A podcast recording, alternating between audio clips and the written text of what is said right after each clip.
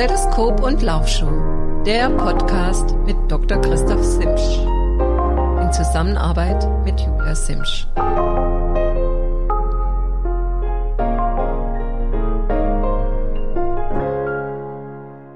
Ja, halli, hallo, liebe Hörer. Ich begrüße euch ganz herzlich zu einer neuen Folge meines Podcastes Doc Talk, Stethoskop und Laufschuh.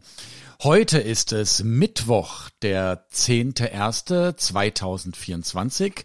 Allerdings, wenn ihr diese Folge hört, sie wird erst am Freitagmorgen, pünktlich drei Wochen nach der letzten Folge, ja, on gehen und diesen Rhythmus wollen wir jetzt auch beibehalten. Ich muss ganz ehrlich sagen, aus beruflichen Gründen schaffe ich den zwei Wochen Rhythmus aktuell nicht mehr. Ähm, ihr könnt euch also auf alle drei Wochen auf eine neue Folge des äh, Podcastes freuen. Die nächste Folge wird dann kurz vorm Trainingslager nochmal aus deutschen Landen sozusagen sein. Und dann könnt ihr euch jetzt schon dann sozusagen in sechs Wochen auf eine Folge freuen, die wiederum aus dem Trainingslager Thailand gesendet wird. Ich hoffe dann, ja, dass ich vielleicht den einen oder anderen Prominenten noch ans Mikrofon bekomme. Ja, für die, die nicht regelmäßig dabei sind, ich darf mich kurz vorstellen. Mein Name ist Dr. Christoph Simsch. Ich bin niedergelassener Arzt in einer großen ähm, allgemeinmedizinischen Hausarztpraxis hier in Satteldorf im schönen Hohenlohe an der bayerischen Grenze in Baden-Württemberg. Mein Schwerpunkt ist Sportmedizin und Sportmedizin ist auch mein Leben.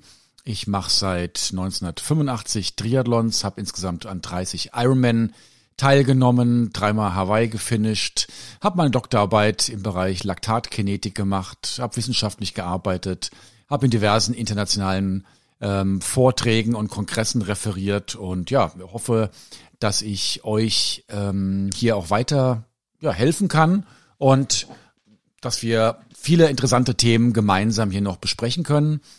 Ich bin seit einigen Jahren Anti-Doping-Beauftragter der Deutschen Triathlon-Union und das wird auch das heutige Thema sein. Ich habe es zwar zum Teil schon mal angesprochen, aber ich möchte einfach das Thema Anti-Doping und Doping insgesamt nochmal, ja, grundauf aufschlüsseln. Einige von euch, die vielleicht nicht so richtig aus dem Leistungssport kommen, die werden jetzt sagen, hm, was geht mich das an? Aber ich verspreche euch, hört einfach mal rein. Einmal ist das sicherlich horizonterweiternd, damit ihr auch ja, eure Meinung bilden könnt, wenn es am Stammtisch wieder um Diskussionen geht. Äh, zum anderen betrifft das Thema Doping eben nicht nur den Sport, sondern eigentlich auch unsere gesamte Gesellschaft. Ja, und da möchte ich auch gleich euch eine kleine Gliederung geben. Ähm, ich möchte am Anfang gleich mal über ethische Aspekte sprechen. Relativ schwieriges Thema. Ich bin natürlich kein Ethiker, auch kein Philosoph, äh, möchte aber mit euch gemeinsam hier so ein bisschen Hobby philosophieren sozusagen ähm, und euch eine Begründung geben, warum ein Doping oder ein un oder erlaubte Mittel im Sport eigentlich komplett fehl am Platz sind. Anschließend möchte ich euch das Anti-Doping-Kontrollsystem ähm, hier in Deutschland vorstellen, die Anti-Doping-Regularien, was müsst ihr beachten. Ähm, das führt dann dahin, dass ihr dann von mir auch paar, äh, ein paar praktische Hinweise bekommt, dass ihr eben nicht in die Anti-Doping-Falle tappt und äh, also ein paar Tipps zur Prävention, gepaart mit ein paar kleinen Anekdötchen. Und schließlich am Schluss möchte ich euch noch, ja, leider auch mit dem warnenden Finger ähm, darstellen, was passiert, wenn unerlaubte Mittel, Hormone genommen werden. Das geht natürlich nie spurlos am Körper vorüber. Auch da kann ich euch aus meiner Praxis erzählen und möchte da einfach so ein bisschen warnen. Einfach, ähm, damit ihr sehen könnt, was ihr eurem Körper antun, antut, wenn ihr da, ja, wahllos Dinge in euch reinschmeißt, die im Körper eigentlich nichts verloren haben. Das ist so die Übersicht. Ähm, ich schätze, wir werden so eine halbe Stunde heute hier sprechen. Und ein ganz kleiner Exkurs noch. Ich möchte mich bedanken bei ähm, dem vielen Feedback, was ich bekommen habe und Anregungen. Gerade gestern kam eine tolle WhatsApp zu mir hereingesegelt Viele Grüße nach Berlin. Die beiden wissen, wer gemeint ist. Und mit ganz vielen tollen Hinweisen auch nochmal die Bitte darum, ähm, über das letzte Thema, Stichwort Gesundheitssystem zu sprechen. Karlchen Lauterbach war ja gestern Abend ganz aktiv im Fernsehen Und ja, das werden wir vielleicht in Kürze nochmal anreißen. Insgesamt soll das hier natürlich ein sportmedizinischer ähm, Podcast sein und von daher ähm, wird das erstmal ja ein bisschen nach hinten geschoben. Ihr habt letztes Mal gemerkt, dass mich das ganze Thema ganz schön in Rage gebracht hat. Und das wurde auch von einem Hörer so ein bisschen kritisiert. Ich sei am Schluss auch relativ unstrukturiert geworden. Ähm, aber naja, gut. Das war, ja, habe ich glaube ich letztes Mal schon erzählt. Ähm, aber das Thema ist halt einfach so brandaktuell, dass einen einfach mal immer wieder mitreißt. Ähm, tja, das Anti-Doping oder Doping, was, was, was ist überhaupt Doping? Und ich möchte einfach eine ganz kleine, ähm, einen geschichtlichen Hintergrund geben. Also Doping ist jetzt nicht nur, hier in Deutschland ist momentan Doping, sage ich immer, wenn mich jemand fragt, was ist Doping, dann sage ich, Doping ist die Anwendung unerlaubter Mittel und vor allen Dingen einfach, ganz einfach eine, ein Verstoß gegen die Anti-Doping-Richtlinien. Punkt. Und da sind viele Möglichkeiten offen. Das bedeutet nicht nur immer, dass irgendwelche unerlaubten Substanzen genommen werden können, sondern es bedeutet auch, dass Tests nicht wahrgenommen werden, das Meldesystem nicht wahrgenommen werden kann. Was alles bedeutet, erzähle ich euch gleich nochmal. Ähm, historisch gesehen gab es natürlich früher keine Anti-Doping-Richtlinien, so wie es, wie es die heute gibt. Aber bereits auch in der Geschichte im Altertum, bei den Gladiatorenkämpfen, bei den römischen Wagenrennen wurden schon nachweislich unerlaubte Mittel eingesetzt. Also Stichwort äh, Mohn, also Opium, Opioide, um die Schmerzen zu unterdrücken. Das wurde eingesetzt. Äh, treue Asterix-Leser wissen, dass der Zaubertrank ja auch eine Art von Doping war, vom Miraculix gebraut und äh, Obelix, der ja als Kind da in den Zaubertrank gefallen war, der dem ist ja eine lebenslange unnatürliche Kraft zu eigen geworden. Ähm, also da ist das Thema auch schon behandelt.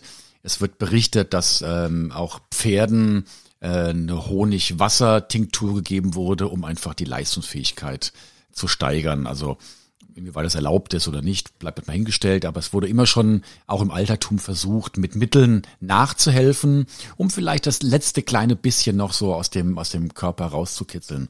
Es wird berichtet auch im Mittelalter über Extrakte von Fliegenpilzen. Wir wissen, ähm, dass Pilze giftig sind, aber in bestimmten Mengen halluzinogen wirken können. Das heißt, die wirken, ja, ähm, antriebssteigernd, horizonterweiternd, angstlösend. Ähm, auch da, wie gesagt, Pilze, es wird Marihuana schon Ewigkeiten geraucht, was ja auch in den Begriff der Opioide im weitesten Sinne reingeht. Es wird von Stierhodenextrakt berichtet. Ähm, brauchen wir übrigens auch gar nicht so weit zu gehen, ähm, wenn wir heute in die asiatische, tja, das heißt Medizin, ähm, ich sag mal, viele Tierarten sind heutzutage auf der roten Liste, weil, tja, die vermeintlich irgendwelche Extrakte von Tieren, Stichwort Nashornmehl, zur Steigerung der Potenz eingesetzt werden soll. Auch das ist eine Art natürlich von Doping. Und ähm, ja, das so im Altertum, in Kriegen wurde und wird auch heute noch kräftig ähm, in Anführungsstrichen gedopt. Es werden Mittel eingesetzt, die Amphetamine, um die Aggression zu erhöhen, um ähm, die Soldaten möglichst 24 Stunden am Tag kampfbereit zu machen. Ähm, es wird in der Gesellschaft natürlich auch ähm, gedopt. Ich sag mal Stichwort eben auch Amphetamine. Muss mich übrigens auch gerade an der selbst an Nase greifen. Ähm, in Vorbereitung des Podcasts jetzt hier habe ich mir gerade mal einen doppelten Espresso reingedrückt. Äh, nicht aus Durstgründen heraus, sondern einfach um geistig ein bisschen ja wacher zu werden jetzt am Nachmittag. Auch das natürlich eine Form von tja von Doping, sage ich mal, Alltagsdoping. Wir wissen von Studenten, dass äh, Mittel angewandt werden, werden, die für das Aufmerksamkeitsdefizitsyndrom eigentlich Medikamente sind, ähm, um die Lernfähigkeit zu erhöhen. Also mh, mm, ja, die Gesellschaft ähm, nutzt eifrig Substanzen, um die Leistung zu steigern, aber zeigen dann doch mit dem Finger auf den Sport und sagt dann gleichzeitig ihr bösen Doper, was was macht ihr denn auch? Ja und ähm, ist so eine gewisse ja, Doppelmoral, sag ich eigentlich mal. Und ähm, vielleicht kann ich da jeder mal selbst an die Nase greifen. Ich sage mal, wäre den Anfängen, wenn natürlich der Nachwuchs, die Nachwuchssportler schon gezeigt bekommen, dass der Papa sich einen Kaffee reindrückt, ähm, um die Autofahrt in den Süden besser bewerkstelligen zu können oder andere Mittel zuführt, um die Leistungsfähigkeit zu steigern, dann nimmt das natürlich relativ schnell eine Selbstverständlichkeit an, die dann unter Umständen den jungen Sportlern ähm, ja, im, oder den jungen Sportler im, im Sport dazu verleitet oder leichter dazu verleitet, auch mal andere Substanzen zuzuführen. Ja, ich sag mal, auch im, im Kraftbereich, heutzutage im Freizeitbereich, Eiweißpräparate, hey, muss das sein? Muss jemand, der dreimal die Woche in Kraftraum geht, ein Eiweißpräparat zuführen? Ja, das ist natürlich sicherlich viel auch fürs Hirn, ähm, äh, sportphysiologisch gesehen eigentlich komplett sinnlos, weil das auch sicherlich durch die Ernährung bewerkstelligt werden kann. Oder äh, ich erinnere mich an ähm, meine Tätigkeit als Mannschaftsarzt in der ersten Bundesliga Fußball, auch jetzt doch mittlerweile fast ein Vierteljahrhundert her, damals als Ulm in der ersten Liga gespielt hat.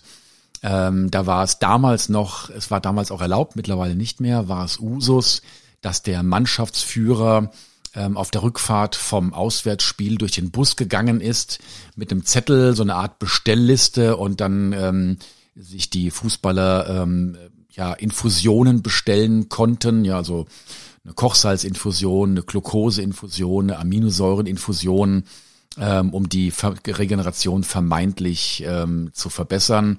Und dann ist dann praktisch, wie könnte ich das so vorstellen, während der Fahrt schon was angehängt worden und das lief dann äh, wie so ein ja, wie so ein Lazarettbus kam dann die, die Fußballmannschaft an. Interessanterweise ähm, wurde ich dazu damals gefragt und ähm, ich habe jeden vorher gefragt, ob er Magen-Darm-Infekt hat, ähm, Durchfall hat, Erbrechen hat. Und wenn der Fußballer gesagt hat, nein, habe ich nicht, dann hat er von mir die Infusion nicht bekommen. Im Nachhinein die Geschichte zeigt, dass ich recht gehabt habe, denn mittlerweile sind Infusionen nicht erlaubt. Allerdings muss man sagen, ähm, stieß das damals jetzt auf doch großen Widerstand nach dem Motto, den, den diesen Mannschaftsarzt und ich war einer von drei Mannschaftsärzten zur damaligen Zeit. Ich war aber vorwiegend derjenige, der für die Leistungsdiagnostik zuständig war. Den nehmen wir jetzt nicht mehr mit, weil der hängt uns ja keine Infusionen dran. Ja, also das nur am Rand, aber auch da war das war so ja eine Sache, die da einfach etabliert war und ob die jetzt auch zum Sinn geführt hat, ist eine andere Geschichte. Ja, kommen wir aber im Prinzip zum Sport. Ähm, was ist, was ist überhaupt Sport, sag ich mal?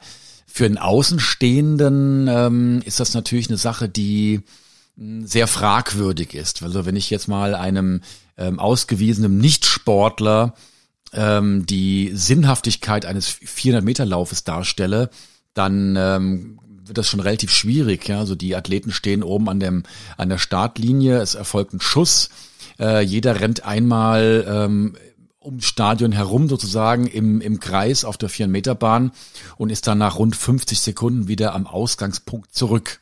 Also gesellschaftlich gesehen muss man sagen, ist diese, diese Aktion komplett sinnlos. Ja, die können ja einfach stehen bleiben und Energie sparen.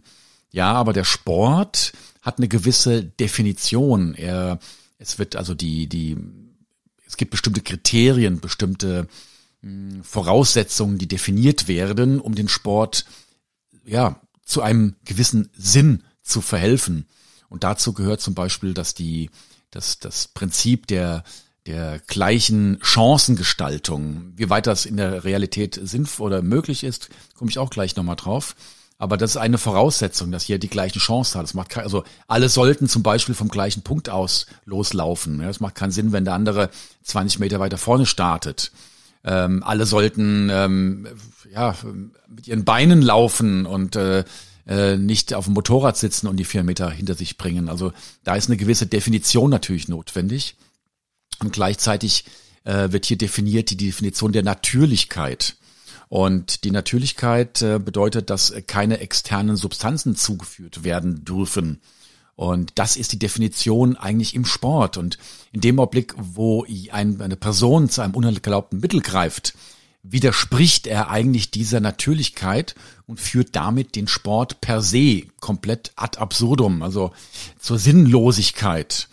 Und äh, Beispiel, ich möchte es gar nicht bewerten oder abwerten. Ich sag mal Stichwort Zirkus. Ja, im Zirkus ist es egal, ob da oben der am, äh, am Reck herumturnt, ob der was zugeführt hat oder nicht zugeführt hat oder ähm, unter welchen Bedingungen er das macht oder ob unterstützt wird. Ähm, da sitzen wir einfach da und staunen über die Leistung des Trapezkünstlers am Zirkusdach sozusagen. Ähm, das haben wir im Sport natürlich nicht. Ja, im Sport staunen wir auch. Aber wir gehen davon aus, dass einmal eine gewisse Wett ein Wettbewerb stattfindet. Also im seltensten Fall findet ein Wettbewerb im Zirkus statt. Und wir fordern halt, dass alle ungefähr die gleichen Voraussetzungen haben. Und äh, jetzt könnte man ja sagen, nach aller Jahren Ulrich, ähm, es haben alle gedopt, also haben alle die gleichen Voraussetzungen, ja, aber das widerspricht halt dem Prinzip der Natürlichkeit eigentlich. Und in dem Augenblick, wo natürlich alle was zuführen, auch wenn es dann wieder eine Gleichberechtigung hat, wird der Sport eigentlich damit zu einer reinen Zirkusveranstaltung, wie gesagt, nicht abwertend, aber zu einer Zirkusveranstaltung degradiert. Ich sage auch mal Stichwort ähm, Wrestling in den USA. Ja, das ist ja auch eine Zirkusveranstaltung. Da interessiert es keinen die Bohne, inwieweit da ähm, ein, ein Kampf vorgetäuscht wird. Da geht's rein um die Show. Hulk Hogan kommt auf die Bühne ähm, mit einem bestimmten Kostüm, wird von zwei anderen vermöbelt, ähm, greift sich noch einen Zuschauer etc. Da geht's rein um die Show. Wem sowas gefällt, also ich sag mal, jemand, der sich eine Wrestling-Show anschaut, der schaut sich sicherlich auch dann ganz gern den Zirkus an. Aber das sind beides Dinge, die halt mit dem Sport per se nichts zu tun haben. Ja, das sind so meine ethischen Überlegungen, warum es eigentlich keinen Sinn macht, ähm, externe Substanzen durchzuführen, äh, zuzuführen. Und deshalb bin ich ja auch Anti-Doping-Beauftragter geworden, weil ich komplett davon überzeugt bin, ähm, um den Sport per se einer Sinnhaftigkeit zuzuführen und den Sport auch zu retten, dass wir gewisse Regularien brauchen. Und diese Regularien, die sind mit dem Anti-Doping, der Anti-Doping-Gesetz oder den Anti-Doping-Richtlinien zusammengefasst. Die werden jedes Jahr, Ende des Jahres werden die ähm, aktualisiert. Jetzt in Details reinzugehen, ähm, das führt zu weit. Ich möchte euch da die NADA-App ähm, empfehlen. Die gibt es so für Android, also für iOS-Systeme. Die könnt ihr gratis runter, runterladen habt dann Überblick, was erlaubt ist, was nicht erlaubt ist. Könnt auch eigene Medikamente, Substanzen, alles, was da so existiert, testen. Und dann wird dargestellt, ist erlaubt, ist nicht erlaubt, ist nur im Training erlaubt, ist nicht im Training erlaubt, ist im Wettkampf verboten, etc. Und da habt ihr einen guten Überblick. Achtung, sage ich mal ganz grob, vor ähm, Substanzen, Stichwort Asthma, vor aufputschenden Substanzen, die gerade im Bereich von grippalen Infekten halt genommen werden. Aber da komme ich später nochmal drauf, wie ihr da, welche Fallen ihr da ähm, ja, auslassen solltet. Die, das Anti-Doping, ähm, die Anti-Doping-Regularien werden jährlich, wie gesagt, ähm, aktualisiert. Ähm, zu den ganz neuen ähm, Richtlinien gibt es eine ganz neue, wichtige Richtlinie. Da komme ich nachher nochmal ganz kurz drauf, weil die ja doch viele gerade ähm, Freizeitsportler betrifft. Ähm, Zusammengefasst oder ähm, wird die vom Wissenschaftsausschuss der WADA, der World Anti-Doping Agency, und die Regularien werden dann übersetzt ins Deutsche für die NADA, für die National Anti-Doping Agency, die dann auch die, das Kontrollsystem hier in Deutschland überwacht und reguliert. Ähm, die übrigens allesamt ganz nette Kollegen, Kolleginnen sind, mit denen man toll kommunizieren kann. Da, wenn man anruft, gibt's immer kompetente Ansprechpartner. Es gibt ein Präventionsmobil, was ihr für euren Verein gratis ähm, anfordern könnt. Also da schaut mal in die Homepage der, der NADA rein.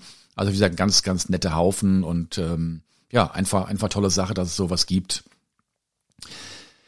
So ein, äh, so eine Kontrollsystem ähm, ist hier gerade in Deutschland, ich möchte nur zwei, drei Sätze dazu erzählen, aufgebaut, einmal ganz grob in äh, Richtlinien für mh, hm, Kadersportler, ABC-Kader, also die, die beiden Nationalkader, ähm, den erweiterten Nationalkader und auch den ähm, äh, Landeskader, den D-Kaderbereich und dann den, den Freizeitbereich, den Nicht-Kaderbereich. Wenn ihr Wettkampfsport betreibt, sei es Volksläufe, sei es Fußball im Verein, habt ihr immer unterschrieben beim Start, bei der Startpassausgabe oder beim Spielerpass, dass ihr die Richtlinien des Deutschen Sportbundes anerkennt. Und die Richtlinien des Deutschen Sportbundes besagen auch, dass ihr die Anti-Doping-Richtlinien anerkennt. Also jeder Freizeitsportler, der einen Marathonlauf in Frankfurt macht oder in, beim anderen Stadtlauf oder im, im Volkslauf, egal wo, oder im Freizeitbereich wieder kickt, weiß und unterwirft sich automatisch den Anti-Doping-Regularien. Weil viele Gespräche haben gezeigt, dass es dann doch ein so gewisses Unverständnis da ist nach dem Motto, ja, ich bin ja kein Hochleistungssportler, trifft mich ja gar nicht. Doch, trifft euch alle.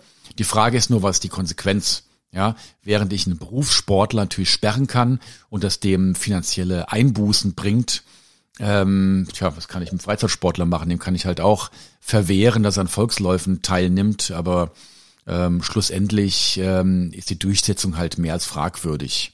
Ja, im, im Triathlon-Bereich ähm, gibt's halt keinen Startpass und diejenigen werden dann so ein bisschen an die Glocke gehängt, wobei es auch hier das ähm, Daten aus datenschutzrechtlichen Gründen in Deutschland leider noch nicht so weit ist, dass ähm, ertappte Doping-Sünder offen dargestellt werden dürfen. In anderen Ländern ist das bereits. Da kann man genau sehen, aha, Athlet XY aus dem Nachbarverein XY ähm, ist positiv überführt und was dann auch so einer gewissen Abschreckung führt, weil natürlich diese Personen ja im Umfeld einfach ja ja wie soll man es beschreiben ja, diskriminiert wäre der falsche Ausdruck, aber zumindest ähm, an Pranger gestellt werden. Das trifft vielleicht am allerbesten. Ja, die ABC-Bereiche ähm, sind ähm, insofern besonders, weil es dort andere Richtlinien gibt. So müssen zum Beispiel ähm, medizinische Ausnahmegenehmigungen im Vorfeld beantragt werden. Ähm, es gibt ein ähm, Aufenthaltsprogramm, ähm, ADAMS nennt sich das, abgekürzt. Da müssen die Athleten, je nachdem, in welchen dieser Kaderbereiche sie sind, immer darstellen, nahezu 24 Stunden pro Tag, wo sie sich gerade aufhalten. Inwieweit das die Persönlichkeitsrechte äh, einschränkt, steht mal auf ganz anderen Sternen. Dieses System gibt es natürlich im Freizeitbereich nicht. Da ist es, wenn die Anti-Doping-Agentur bei euch zu Hause klingeln sollte und euch nicht antrifft, habt ihr da keine Schuld. Allerdings, wenn ihr jetzt im Bundeskaderbereich seid ähm, und es klingelt draußen und ihr habt nicht gemeldet, dass ihr vielleicht gerade außer Haus im Kino seid, dann ist das ein sogenannter Misttest und ist damit im Wiederholungsfall ein positiver Dopingfall. Ähm, ja, so sieht das Anti-Doping-Kontrollsystem aus. Wie jetzt eine eigene Dopingkontrolle durchgeführt wird, das möchte ich heute jetzt euch nicht erörtern. Nur so viel, ähm, auch da ist es in meinen Augen schon, obwohl ich ja wie gesagt ein Befürworter des Anti-Doping-Systems bin, ist die ähm, ist ja sind die Menschenrechte so ein bisschen fraglich ausgehebelt, denn es muss auf jeden Fall die Sichtkontrolle des Kontrolleurs auf die Harnröhre erfolgen, sprich ein männlicher Kontrolleur schaut dem zu kontrollierenden männlichen Athleten auf den Dödel. Und die weibliche Kontrolleurin bei der Frau geht mit auf Toilette und hat dann im Bereich der, ja, das der Toilette einen Spiegel, um dort auch die entsprechenden Details sehen zu können. Es hat den Hintergrund, dass schon diverse Kunstblasen mitgeführt worden mit, äh, mit Fremdurin und da versucht wurde, an Dopingkontrolle zu manipulieren. Ja, aber pff, Ihr wisst das von der Autobahn, ähm, wie schwer es manchmal ist, am Pissoir zu stehen. Wenn der Nachbar rüber guckt, ähm, da kriegt man ja automatisch schon so ein bisschen Verklemmungen und äh, umso schwerer ist das dann, wenn man, wenn ihr noch ausgetrocknet seid, auf Kommando mindestens 90 Milliliter pinkeln müsst und euch eine fremde Person, äh, Person permanent auf den Dödel schaut. Also ich wurde selbst mal getestet in, bei den Europameisterschaften in Dänemark und habe jetzt nicht aus Sichtgründen heraus, sondern weil ich einfach ausgedörrt war, fast zwei Stunden gebraucht, um diese 90 Milliliter Urin da loszuwerden, abzugeben. Also war alles gar nicht so, so easy. Ähm, tja, ich hatte euch gesagt, ähm, praktische Hinweise zur Prävention. Also erstmal, müsst ihr aufpassen. Ich gehe jetzt mal von aus, dass ihr hoffentlich nicht vorhabt, willentlich äh, unerlaubte Substanzen zuzuführen und dementsprechend auch den Dopingfallen, sag ich mal, aus dem Weg gehen wollt. Ich möchte einmal auf die Nahrungsergänzungsmittel eingehen. Ähm, ihr wisst von der, aus der Vergangenheit vielleicht heraus, dass es auch in der Presse äh, herumgegangen ist, dass viele Nahrungsergänzungsmittel, Eiweißprodukte, Kreatin beispielsweise, was doch oft in Fitnessstudios auch verkauft wird, was man im Internet bestellen kann, dass die mit sogenannten Prohormonen verseucht sind. Das hat den Grund, dass die oftmals in den USA hergestellt werden, wo es ähm, Mittel gibt, die auch im Bodybuilding-Bereich angewandt werden, die mit Hormonen versetzt werden.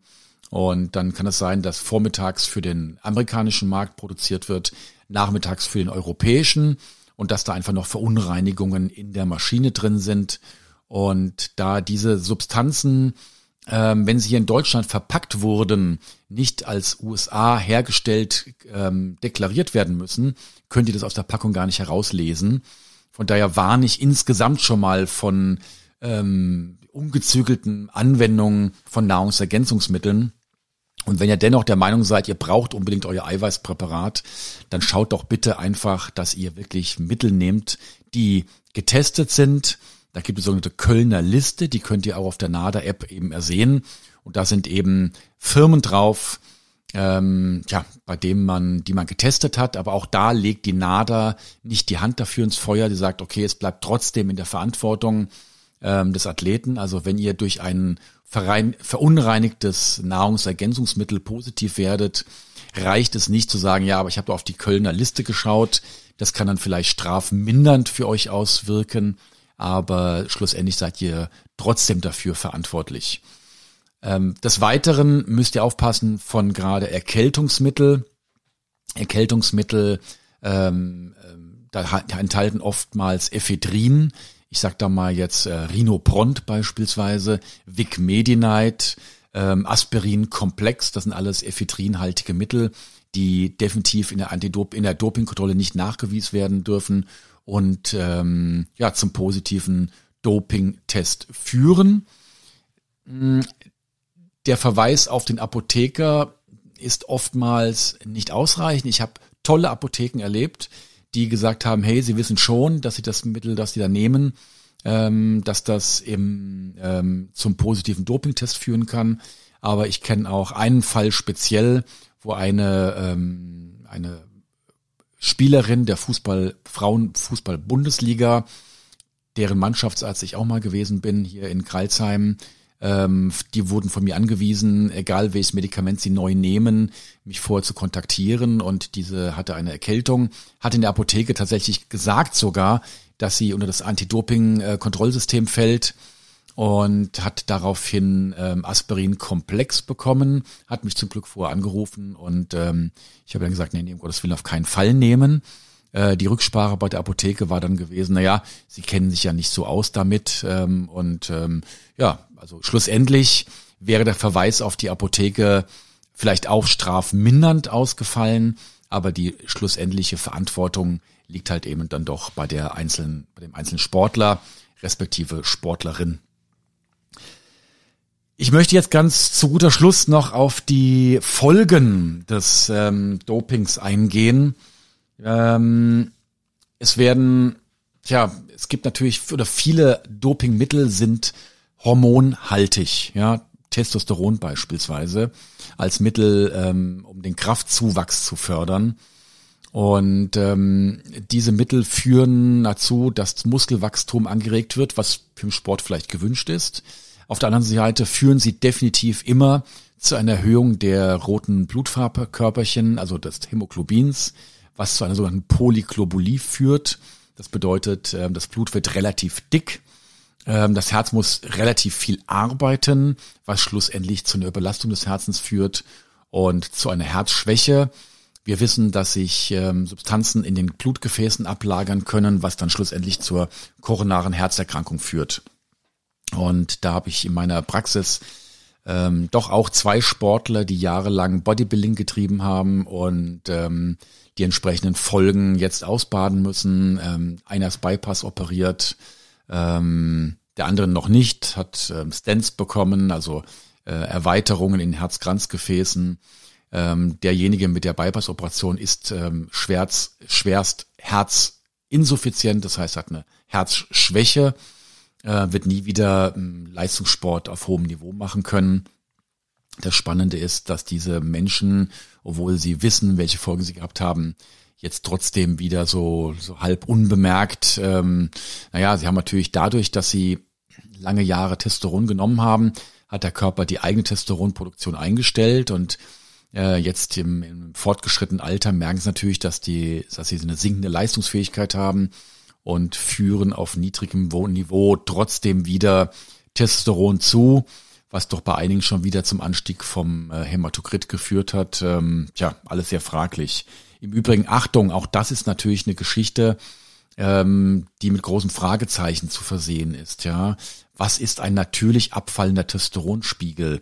Darf man denn mit 60 Jahren und einem altersentsprechenden niedrigen Testosteronspiegel ähm, jetzt Testosteronpräparat zuführen? Ja oder nein? Darf man das? Das ist die große Frage, ja.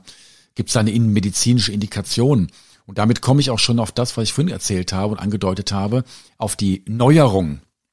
Wir haben natürlich, ich sage mal, der, auch der Sportler ähm, hat das Recht dazu, eine Krankheit zu haben, in Anführungsstrichen.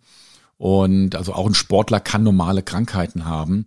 Und es gibt natürlich Mittel, äh, Medikamente, die zur Anwendung dieser Krankheiten ähm, ja rezeptiert werden dürfen, die aber trotzdem auf die Antidoping, ja, zum positiven Dopingtest führen.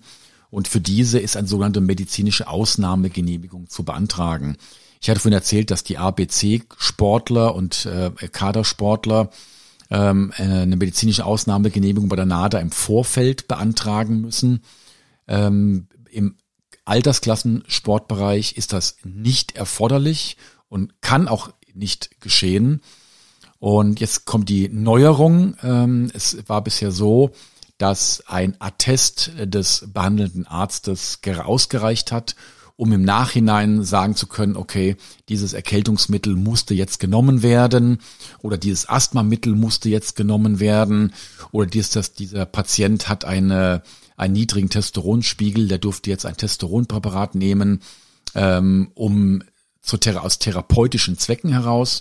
Und mit dem 01.01.2023, also letzten Jahres, gab es die Änderung, dass diese ähm, Ausnahmegenehmigungen nicht mehr allein durch einen Attest des behandelnden Arztes äh, verifiziert werden dürfen, sondern es muss äh, ein Antrag im Nachhinein bei der NADA erfolgen und die NADA entscheidet dann dann darüber, ob ähm, diese Erkrankung vorliegt, die eine Behandlungsbedürftigkeit mit diesem Medikament XY notwendig gemacht hat.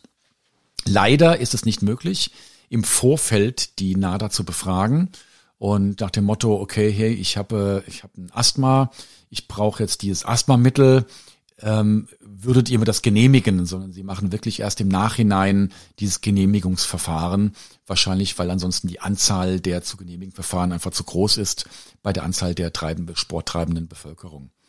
Das macht es natürlich relativ schwierig. Es könnte sein, dass euer Arzt der Meinung ist, dass ihr zum Beispiel ein Asthma habt äh, euch ein Mittel verschreibt und sich dann im Nachhinein nach einem Dopingtest herausstellt, ähm, dieses Asthma war doch nicht so sehr behandlungsbedürftig, dass dieses Mittel notwendig ist. Und es könnte dann im schlimmsten Fall tatsächlich sein, dass ihr dann, obwohl ihr alles richtig gemacht habt, im Nachhinein doch gesperrt werdet. Also insgesamt schwierig. Also ich finde es sehr, sehr schwierig, so umzusetzen. Ähm, ich gehe davon aus, dass ähm, ein Großteil oder die meisten meiner medizinischen Kollegen, meine ärztlichen Kollegen Atteste nicht als Goodwill ausstellen. Und ich bin der Meinung, dass ein ärztlicher Test doch im Freizeitbereich eigentlich ausreichen sollte. Und ähm, ja, dieses ganze Riesengenehmigungsverfahren, das doch alles für alle sehr undurchsichtig macht. Ja, wieder die Kadersportler, die können es ja im Vorfeld beantragen, die haben dann das Attest in der Tasche und wissen, okay, dieses Medikament darf ich nehmen. Und für einen Freizeitsportler ist das so eine, ja, so eine Grauzone. Auf der anderen Seite ist natürlich die Wahrscheinlichkeit, dass ihr als Freizeitsportler ähm, einem Dopingtest äh, unterworfen werdet, relativ gering. Ja, das war die Neuerung ähm, der, der Richtlinien. Also ich sag mal, seid ganz behutsam, geht ganz behutsam mit Mitteln um, die auf der Liste draufstehen. Eine weitere Geschichte möchte ich noch ganz, ganz wichtig ansprechen. Ich hatte vorhin gesagt, naja, ihr wollt ja nicht in die Dopingfalle tappen. Und wir haben ja seit einigen Jahren das Anti-Doping-Gesetz in Deutschland. Das macht den Besitz, die Anwendung und den Vertrieb von unerlaubten Mitteln strafbar. Ja, und da möchte ich mal einen ganz großen Warnfinger an alle Fitnessstudios und deren Betreiber schicken. Äh, wenn ein Fitnessstudio Inhaber wissentlich davon Kenntnis hat, dass in seinem Studio unerlaubte Mittel angewandt werden, ähm, ohne dass er sie selbst vertreibt, ist er bereits strafrechtlich anzugehen. Und ich persönlich sehe einige Fitnessstudios mit großem, großen Augen, sage ich mal, und ähm, bin schon hier und da mal überlegen, ob man vielleicht nicht doch eine Anzeige mal loslassen könnte. Ich denke, die entsprechenden Fitnessstudios wissen da Bescheid. Und ich möchte einfach nur einen warnen Finger rauslegen. Vielleicht gibt es sogar die Möglichkeit, das wie in Dänemark zu machen, dass man sich ein Siegel beschafft, das beschafft. Es gibt da ähm, das, das Qualitätszirkel, äh, äh, Siegel, dopingfreies Fitnessstudio. Und ähm, ich sage immer den, den Leuten, die Fitnessstudios betreiben, Mensch, macht das doch auf freiwilliger Basis. Die eins, zwei Kraftsportler, die dann wegbleiben, dafür kommen euch viele andere Athleten rein, die von diesen sogenannten Muckibuden eigentlich abgehalten werden. Und das ist ja eigentlich das Klientel, was ihr eigentlich haben wollt. Ja, also ähm, gesundheitsbewusste Sportler und nicht irgendwelche Leute, die sich da unerlaubte äh, Dinge in die Binsen reindrücken. Und ähm, ja, wir hatten sogar hier den Fall im, im Kreilsheimer Bereich, ähm, dass wir einen, Bodybuilder äh, zur Sportler des, zur Wahl des Sportler des Jahres da auf dem Podest gehabt haben. Auch da ähm, habe ich dann die, tja, das Wahlgremium angeschrieben, weil es ja bekannt ist, dass zu 99,999 Prozent, also praktisch alle Bodybuilder unerlaubte Mittel zuführen. Da weiß ich nicht, ob man einen Bodybuilder als Vorbild für die Jugend zur Sportlerwahl aufstellen sollte. Ja, also Bodybuilding, wer es machen will, schön und gut. Aber wie gesagt, ich habe vorhin schon berichtet von den medizinischen Folgen. Und ähm, das geht für mich eher so wie Gladiatorenkämpfe, ähm, Zirkus, ähm, Trapezkünstler beziehungsweise ähm, Wrestling eher so in den Zirkusbereich hinein, hat bei einer Sportlehrung in meinen Augen nichts verloren, aber das ist meine persönliche Meinung. Ja, da sind wir schon wieder am Ende des Podcastes. Ich hoffe, es hat euch gefallen.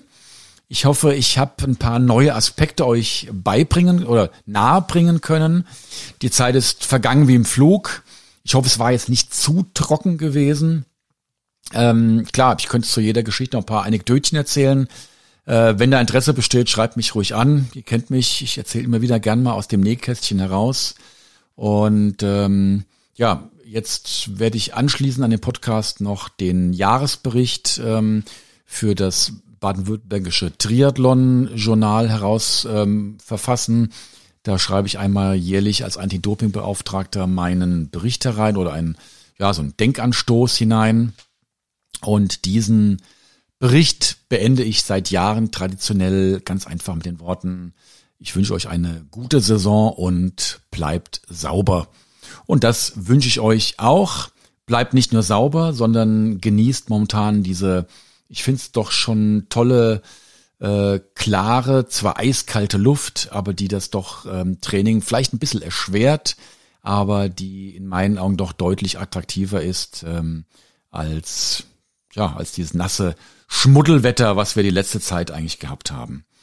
Ja, ich verbleib also mit, ja, ich hoffe, es hat euch gefallen, wie gesagt, bis in drei Wochen.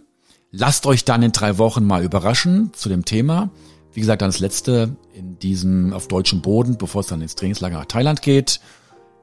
Trainiert schön, bleibt sauber, habt eine gute Zeit, bleibt gesund.